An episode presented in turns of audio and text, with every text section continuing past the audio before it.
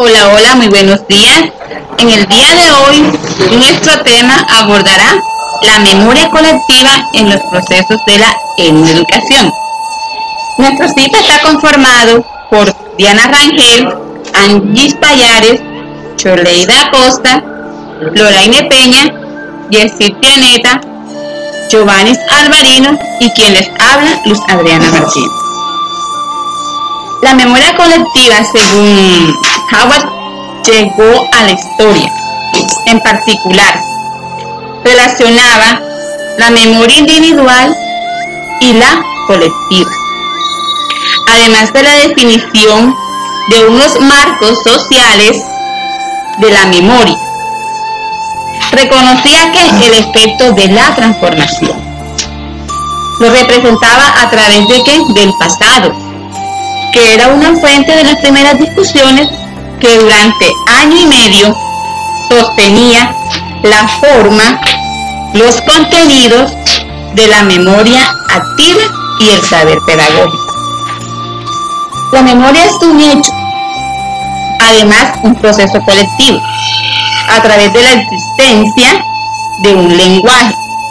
Estos hacen que vuelva al pasado de una manera colectiva, es decir, dotado de un sentido compartido entre los eventos que han constituido una entidad.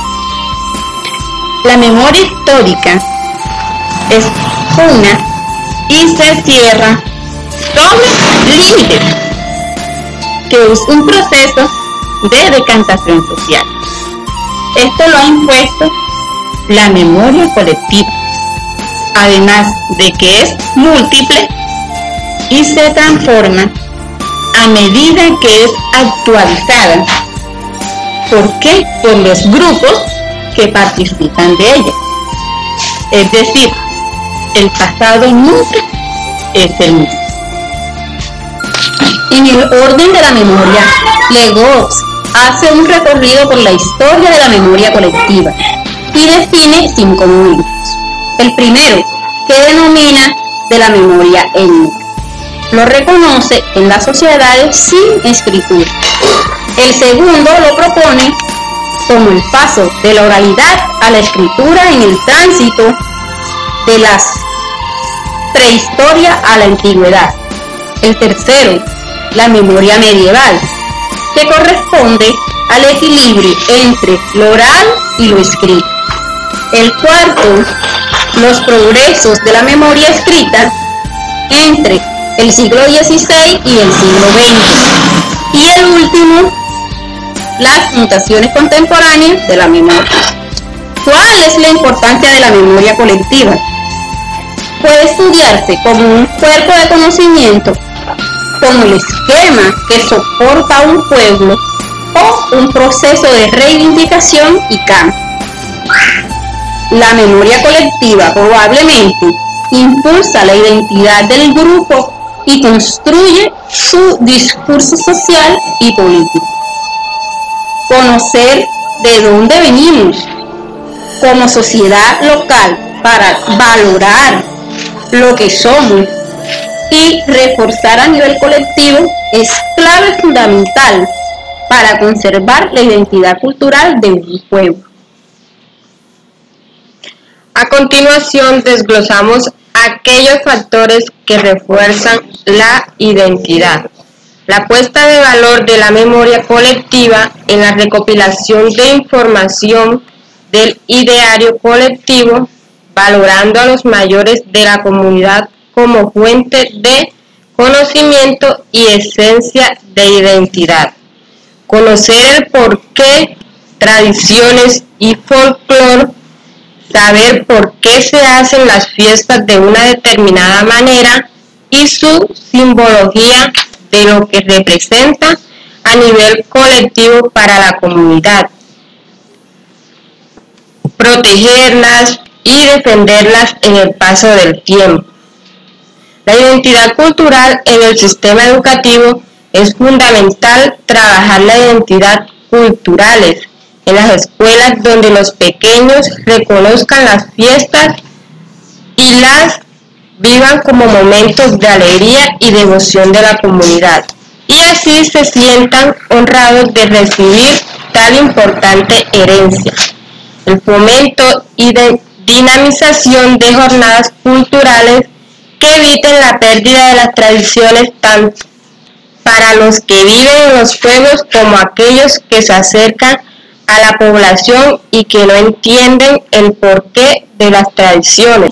El aporte social en el ser humano es social por naturaleza y necesita momentos de homenaje tanto a nivel familiar como a nivel colectivo.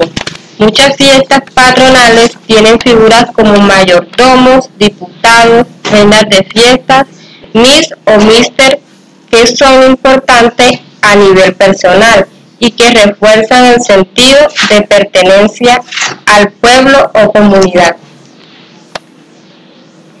Conservemos y alimentemos la memoria con pasos tales como extremar la atención.